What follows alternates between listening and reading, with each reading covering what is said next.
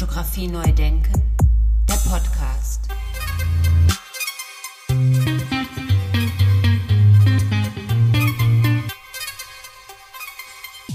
Herzlich willkommen zu meinem Podcast Fotografie neu denken. Mein heutiger Gast ist Nadine Dinter. Nadine Dinter wurde 1975 in Berlin geboren, studierte an der Deutschen Akademie für Public Relations und ging 2001 nach New York, um dort Art Administration zu studieren. Anschließend arbeitete sie für verschiedene Galerien, sie leitete verschiedene Galerien und hat sich dann 2006 selbstständig gemacht. Sie berät unter anderem die Helmut Newton Stiftung und die Bene Taschen Galerie in Köln. Darüber hinaus arbeitet sie mit Fotografen wie Greg Gorman, Katja Flint, Thomas Kretschmann, Till Brönner und Ellen von Unwert zusammen, um nur ein paar zu nennen. Und dann lassen wir mal Nadine selber zu Wort kommen und ich sage einfach mal Hallo Nadine, schöne Grüße nach Berlin. Lieber Andi, schön mit dir heute zu sprechen. Vielen Dank für die Einladung und ja, ich bin gespannt auf deine Fragen. Kann losgehen. ja, sehr, sehr gerne. Die erste Frage, wie bist du denn eigentlich zur Fotografie gekommen? Ja, also Fotografie war eigentlich schon immer meine große Leidenschaft, Kunst im Großen und Ganzen und im Speziellen wurde dann daraus die Fotografie als ich mit 18 Jahren eine Praktikakamera von meinem Opa geerbt habe. Das war so circa 1994 und dann habe ich mich irgendwie aufgemacht auf Fotoexkursionen, äh, habe mir in der Dunkelkammer beibringen lassen, wie man Fotos entwickelt, habe kleine Ausstellungen gemacht, so in kleinen Bars und Cafés. Und der besagte Opa, von dem ich dann die äh, Praktikakamera geerbt hatte, hat eigentlich meine gesamte Kindheit und Jugend immer mitgeknipst und äh, dankenswerterweise festgehalten. Und ähm, wir haben das natürlich alle nicht so gemocht, weil er hatte dann neben seiner normalen Kamera auch immer die Polaroid-Kamera, damals ja noch die echte, das Original, äh, irgendwie immer parat und sagte dann, lach doch mal. Und ich glaube, deswegen lache ich nie auf meinen Porträts. Das hat sich irgendwie so in meinem Hinterkopf manifestiert. Aber ja, also es wurde auf jeden Fall viel fotografiert und viel dokumentiert. Und als ich dann nach einigen ersten Stationen, also ich komme eigentlich aus der Old Economy, aus dem Marketing, dann beschlossen habe, ich möchte was mit Kunst machen, den ersten Gedanken verworfen habe, eine eigene Galerie aufzumachen, war dann eigentlich für mich klar, es soll irgendwas mit Kunst, Kultur und bestenfalls mit Fotografie bei rauskommen. Und im Endeffekt habe ich nach einigen Galeriestationen, habe ich dann 2006 meine eigene PR-Agentur gegründet mit Schwerpunkt eben auf die Fotografie, aber im weitesten Sinne eben für Kunst- und Kulturprojekte. Und das mache ich seit heute und äh, feiere diesen Sommer, diesen Spätsommer jetzt 15-jähriges Jubiläum. Wer hätte das gedacht? Ja, sehr schön. Wow. Äh, auf jeden Fall erstmal herzlichen Glückwunsch dazu. Ähm, und ähm, PR und Fotografie, kannst du so ein bisschen näher beschreiben, was das für Projekte sind? Ja, also sehr gerne, genau. PR-Berater ist für viele ein sehr abstraktes Berufsfeld. Also sogar Leute aus meiner Familie sagen noch, was machst du denn da eigentlich? Also man kann eigentlich sagen, es startet bei A wie Analyse, E wie Events, P wie Pressekonferenz und Z wie Zeit- und Maßnahmenplan. Also es ist ein sehr breit gefächertes Aktionsfeld, in dem man äh, zum einen nach festen Mustern und Strukturen arbeitet und zum anderen eben sagt, äh, man individualisiert dann die Kampagnen, die man fährt. Also sprich, klassische Pressearbeit heißt, die Vermittlung von Inhalten äh, zwischen den Galerien oder den Museen, also den veranstaltenden Orten und den Medien, in denen das Ganze dann platziert und stattfinden soll. Also wenn zum Beispiel die Helmut Newton Stiftung, mit der ich oder für die ich seit 2009 äh, dankenswerterweise arbeiten darf, eine neue Ausstellung plant, dann erstellen wir zusammen eben den äh, Pressetext, also die Pressemitteilungen, suchen aussagekräftige Bilder aus und ich gebe das Ganze an die Presse, koordiniere Interviews, sehe eben zu, dass das möglichst international und breit gefächert platziert wird. Und dann, wenn der Termin näher rückt, gibt es üblicherweise, also vor Corona gab es immer große Pressekonferenzen im Museum. Jetzt sind wir dazu übergegangen, eben letztes Jahr anlässlich der ähm, aktuellen Ausstellung kleine individuelle Gruppen zu machen mit Maske und maximal zehn Personen. Und das Ganze betreue ich dann eben bis hin zu Guestmanagement, ähm, einfach auch speziellen Terminen, Preview, Interviewtermine, TV-Drehs. Also alles, was äh, eben vom ursprünglichen Inhalt oder der Idee der Ausstellung bis hin, dass man das Magazin aufschlägt oder den Fernseher anknipst und dann darüber berichtet wird. Also äh, die Helmut Newton Foundation und die Projekte, die du jetzt genannt hast, ähm, die sind ja eher so ein bisschen verortet in der schwarz-weißen Lifestyle, Fashion, Porträtfotografie ähm, und sind da stark verortet. Liegt das daran, dass du dich da besonders gut auskennst? Ja, schon, schon. Also deswegen habe ich dann irgendwann, dadurch, dass ich selber eine Zeit lang eben viel fotografiert habe, was dann aber sukzessive ähm, erst zur Auftragsfotografie wurde, aber dann auch immer weniger als mein PR-Business anzog, habe ich einfach gesagt, das ist mir jetzt zu wichtig, als dass ich versuche, das jetzt gleich stark äh, voranzutreiben.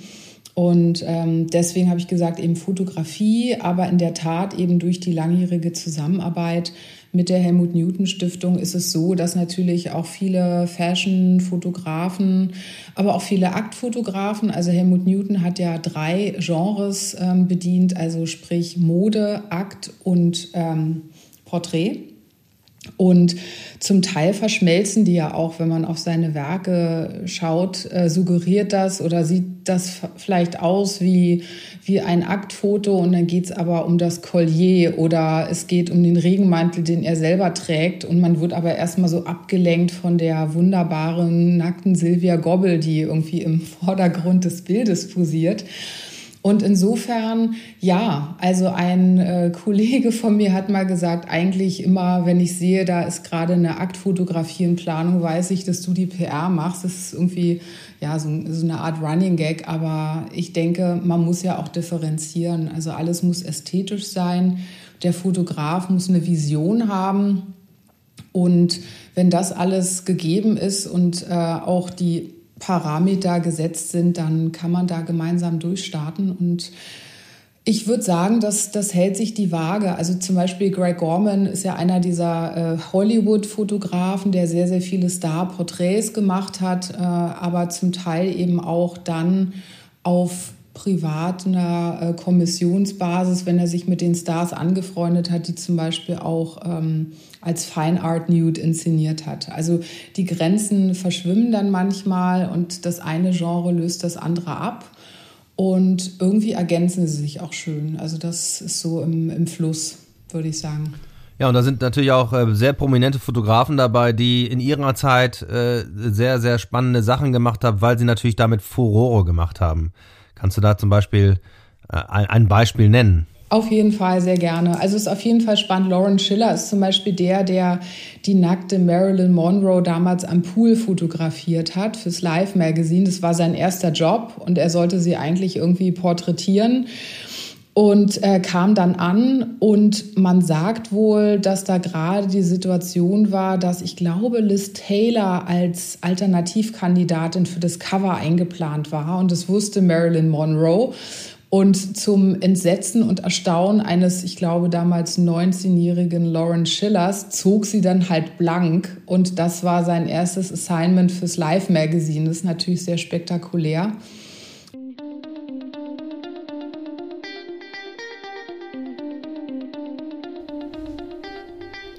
Jetzt gehen wir mal so ein bisschen in die Social Media Ecke. Bei Instagram ist es ja so, dass tatsächlich unglaublich viel Aktfotografie auch zu sehen ist und da dann auch immer alles weggepixelt wird und so weiter. Und du jetzt unheimlich viel auch mit Aktfotografen zu tun hast. Wie, wie siehst du die Entwicklung und wie sind da die, das ist doch eine interessante Entwicklung, dass da bei Instagram so viel Aktfotografie stattfindet. Ja, absolut. Also ich habe da 2018 auch eine eigene Show zu kuratiert, die hieß Corpus Delicti und habe eben Fotografen eingeladen, ihre Visionen da zu fotografieren und das auch so ein bisschen im Rahmenprogramm diskutieren lassen. Und das ist schon interessant, weil, wie gesagt, auf der einen Seite wird, wird dieser Voyeurismus ja angefacht und je nackter, desto mehr Likes bekommt man. Auf der anderen Seite ähm, muss man dann eben alles wegpixeln. Und ähm, jetzt zum Beispiel als PR-Berater hat man ja dann auch, wenn man solche Dinge dann postet, muss man natürlich auch höllisch aufpassen auf der einen Seite darf man das Bild ja nicht verfälschen, indem man dann irgendwelche Nippelblocker drüber zieht. Auf der anderen Seite äh, muss man natürlich auch schauen, dass es dann trotzdem dem Werk gerecht wird. Also das ist ein ganz schöner Tanz auf dem Vulkan. Also darüber hinaus ist man natürlich, wenn man so viel mit, mit Aktfotografie und Körperdarstellung umgeht und arbeitet, zum Teil auch etwas betriebsblind. Also man muss dann wirklich auch immer up-to-date sein, was, was denn da gerade und ob es jetzt der männliche oder der weibliche Körper ist, gerade verboten ist oder wieder erlaubt. Es ist zum Teil ganz schön knifflig. Aber ja, wir müssen damit alle arbeiten. Also ich glaube, dass, dass sich viele da auch eine rasche Änderung wünschen auf der anderen Seite glaube ich nicht, dass es praktikabel ist, aber ich denke, es wäre gut, wenn es nicht Maschinen entscheiden, ob äh, das okay ist oder nicht, sondern doch eben durch das menschliche Auge und das menschliche Hirn gehen wird und das etwas ja anders auch abgewogen wird, ob das jetzt okay ist oder nicht. Aber es ist wie gesagt ein Thema, da kann man stundenlang drüber sprechen. Auf jeden Fall ist auch die Social-Media-Kampagne oder das Flankieren auf den Social-Media-Kanälen natürlich ein wichtiger Bestandteil, ohne den äh, keine PR-Kampagne so richtig auskommt. Also es ist ein notwendiges Übel, mit dem wir irgendwie alle arbeiten müssen. Das Smartphone hat viel verändert. Äh, jetzt meine Frage, wie gehst du damit um und würdest du auch eine Ausstellung kuratieren, die nur mit dem Smartphone fotografiert wurde?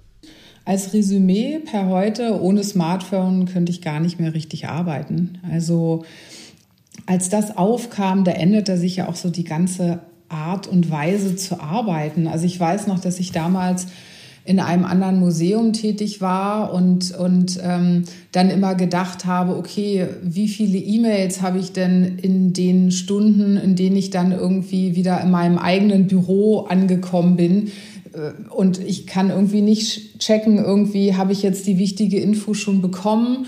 Also ähm, man wusste, das geht, aber der Drang, sich dann doch ein Smartphone zuzulegen, war dann schon immens. Und ich muss sagen, es entlastet mich schon sehr, weil a, es ist alles komprimiert, also sprich alles in einem Gerät. Und ähm, zu deiner anderen Frage, 2009 habe ich äh, die erste Ausstellung promoted in der ausschließlich Handyfotos gezeigt werden. Das war damals von einem Schauspieler, der heißt Thomas Erhardt. Und der hat seine Ausstellung Cellphonology, also Cellphone und dann Technology, ganz charmant zusammengezogen. Hat er damals, ich glaube, mit einem Nokia, gibt es die noch?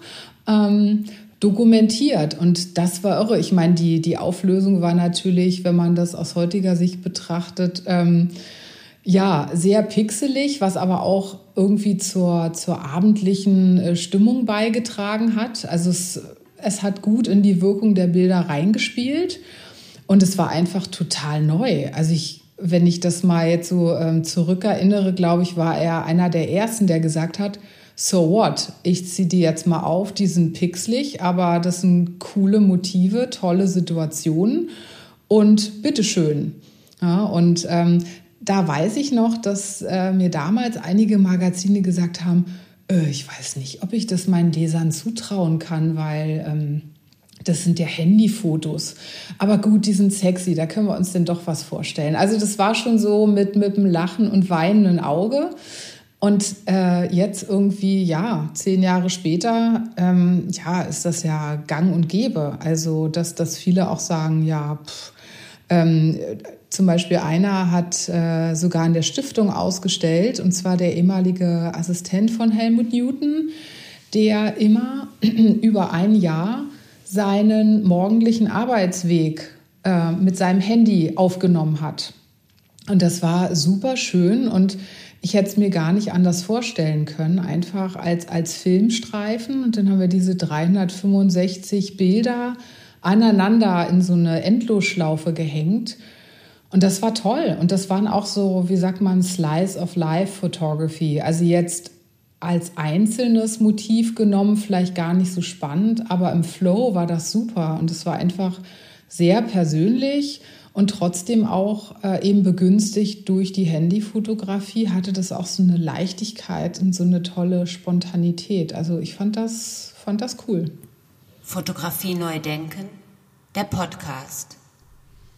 Ja, bleiben wir nochmal bei Instagram. Bei Instagram kann man äh, sehr, sehr gut beobachten, wie diese Black and White Community immer weiter wächst und die Faszination fürs Schwarz-Weiß-Foto da ist. Das beobachtest du auch, oder?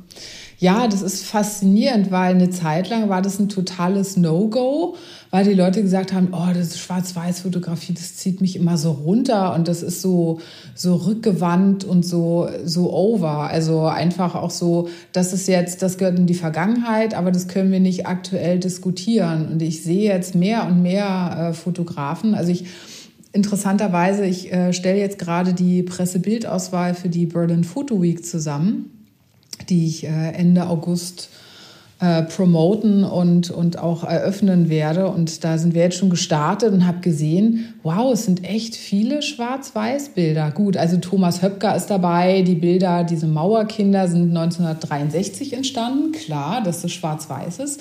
Aber dann haben wir zum Beispiel auch die großartige Donata Wenders dabei die mit ihrer Leica ähm, Schwarz-Weiß-Aufnahmen gemacht hat. Ganz wunderbar. Ein cooles Porträt von James Franco. Und das hat dann trotzdem so eine, so eine Freshness und so, ist so ganz, ganz klassisch. Ich finde das super. Also, ähm, ja, habe ich beobachtet und ich, ich finde es irgendwie gut. Ich finde es gut und ich hoffe, dass die Magazine sich da auch drauf einlassen. Zum Teil ist es ja so, also es gibt ja auch das Schwarz-Weiß-Magazin. Klar, für die kommt nichts anderes in Frage, aber auch die anderen Magazine. Ich glaube, man kann schwarz-weiß, aber trotzdem auch ganz modern inszenieren und, und auch fotografieren, ohne dass es irgendwie altmodisch daherkommt. Jetzt mal so die Frage, die Pandemie hat ja einiges verändert und alles ist irgendwie online. Wie ist deine Beobachtung? Was, was sollte bleiben und was sollte man vielleicht doch wieder äh, anders machen? Ja, also ich glaube, erhaltenswert ist auf jeden Fall die Option, Ausstellungen virtuell abzulaufen, weil nicht jeder, gerade wenn man eine Ausstellung kommuniziert oder kuratiert und eigentlich die ganze Welt erreichen möchte. Also sprich, möchte, dass eigentlich alle das sehen, aber nicht jeder kann anreisen aus dem einen oder anderen Grund, sollte man auf jeden Fall sich erhalten, dass die Ausstellungen virtuell ablaufbar sind. Also sprich, sei es der Kurator führt durch und erzählt dazu, wie wir das jetzt äh, in der Helmut Newton Stiftung machen. Da haben wir eine ähm, sehr gute Kooperation, dass eben ein Kamerateam äh, Dr. Matthias Hader begleitet. Er durch die Ausstellung geht und dann äh, dazu live spricht oder eben durchgefilmt wird und er betextet das dann nachträglich. Und die gibt es dann immer auf der Website eben anzusehen. Das heißt also, man holt die Leute ab, die eben nicht anreisen können. Das finde ich aber auf jeden Fall eine schöne Sache und auch eine, eine tolle Geste, um zu sagen, ihr könnt nicht live dabei sein, aber ihr könnt es virtuell ablaufen. Das sollte auf jeden Fall erhalten bleiben. Ich denke auch so diese ähm, Vorträge oder ähnliches. Ähm, das sollte auch erhalten bleiben, also dass, dass Leute sich vielleicht über Zoom verständigen, weil nicht äh, für jede halbstündige Verständigung oder, oder Meeting muss man sich jetzt auf den Weg machen. Also für mich ist das so, dass äh, diese Zoom-Meetings jetzt noch nicht den Overkill erreicht haben. Und mir spart es eine Menge Zeit. Also wenn ich jetzt zum Beispiel, ich sitze in Charlottenburg, einen Kunden in, in Mitte habe und da ist jetzt ein wöchentlicher Joe Fix, alle zwei Wochen zum Beispiel. Und dann ist einfach die Zeit, in der man da spricht, bräuchte ich schon für den einen Hinweg. Also das ist auch eine einfach auch abwägen irgendwie. Ähm, Kosten Nutzen, beziehungsweise muss man sich wirklich live zusammensetzen. Auf der anderen Seite soll das nicht heißen, dass man sich nicht live treffen sollte, aber diese Option, ähm, sich online zu verständigen und auch zu sehen, sei es jetzt per Zoom oder per Skype, finde ich eigentlich erhaltenswert. Ich finde es schön. Wir haben uns auch alle dran gewöhnt, wissen, welche Lampe wir anschalten müssen, wo ist die Schokoladenseite und ähm, wie funktioniert das Mikro. Also eigentlich äh, finde ich das ganz erhaltenswert. Ähm, in puncto Clubhouse und so weiter, also diese, sagen wir mal, überbordende Diskussionskultur ist die Frage. Ich glaube nicht, wenn die Leute wieder sich live zusammenfinden können, dass das Bestand hat, aber das wird sich zeigen. Vielleicht ist es auch nur so meine eigene Skepsis. Aber ja, das sind so die Dinge. Und ich glaube, also für mich persönlich, ich muss Kunst immer live sehen, sei es jetzt ein Foto oder eine Malerei. Aber es gibt natürlich auch äh, im globalen Kunstmarkt viele Leute, die sagen, ähm, ich, ich surfe hier auf den richtigen Seiten und gehe da shoppen, weil ich kann gerade nicht zur Kunstmesse anreisen, weil da habe ich irgendwie einen anderen wichtigen Termin und ich möchte auch keinen schicken und die sich daran gewöhnt haben, das online entsprechend ähm, eben zu sichten und dann auch zu kaufen. Das heißt also, ich finde schon, dass jede ähm, gut organisierte und auch äh, ja, hochrangige Galerie es so anstellen sollte, dass die Werke entsprechend aufbereitet werden und man eben auch äh, das online vermarkten kann. Fotografie neu denken und jetzt die Frage, die ich immer wieder gerne allen Gästen stelle. Wann ist ein Bild ein gutes Bild? Also ein gutes Bild ist das, wenn ich zum Beispiel über eine Kunstmesse laufe und mich danach jemand fragt, was war dein Favorite? Und ich dann noch weiß, welches Bild wirklich bei mir hängen geblieben ist.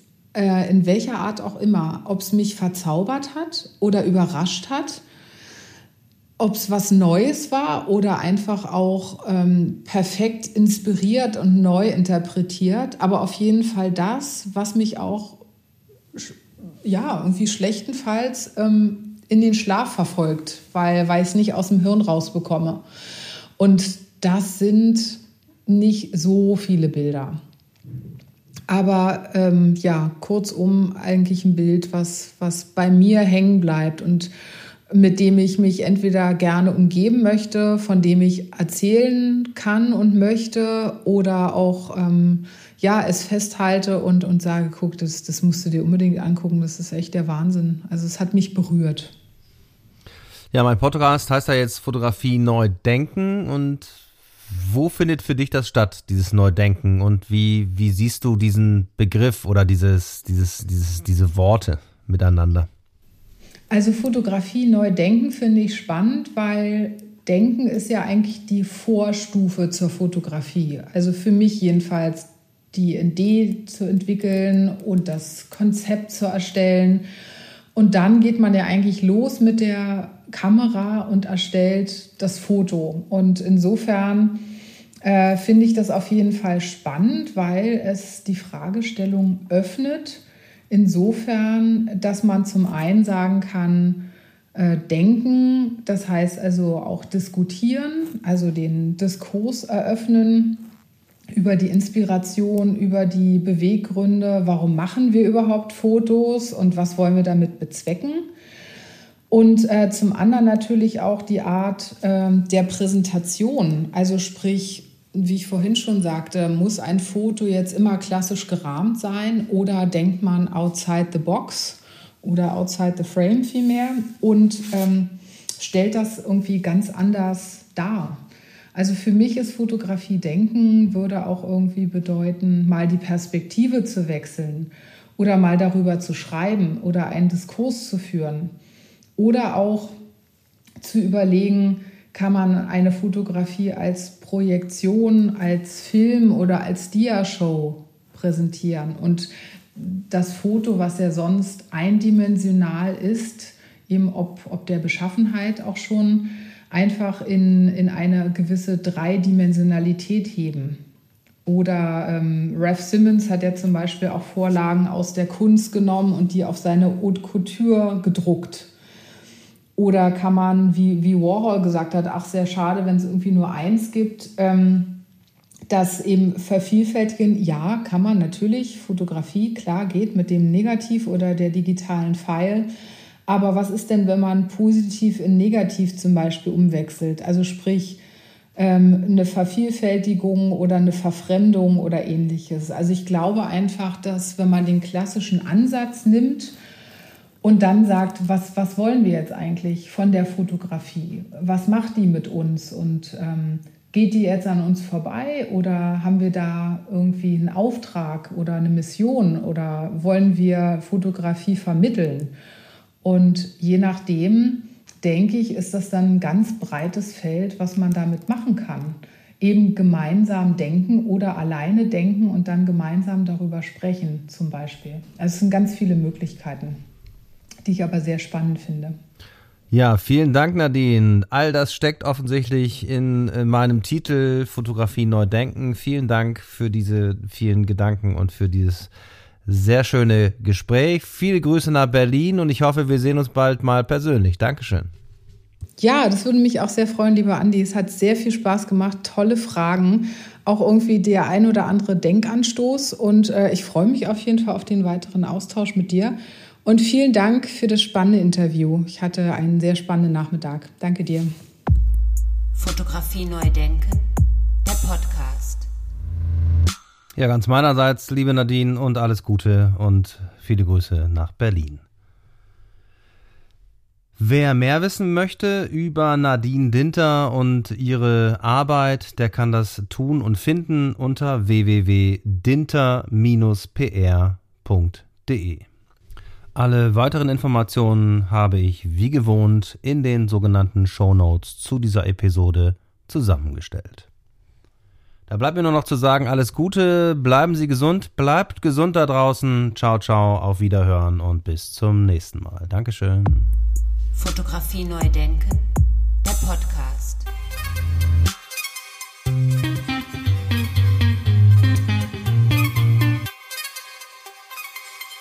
Eine Produktion von Studio Andy Scholz 2021.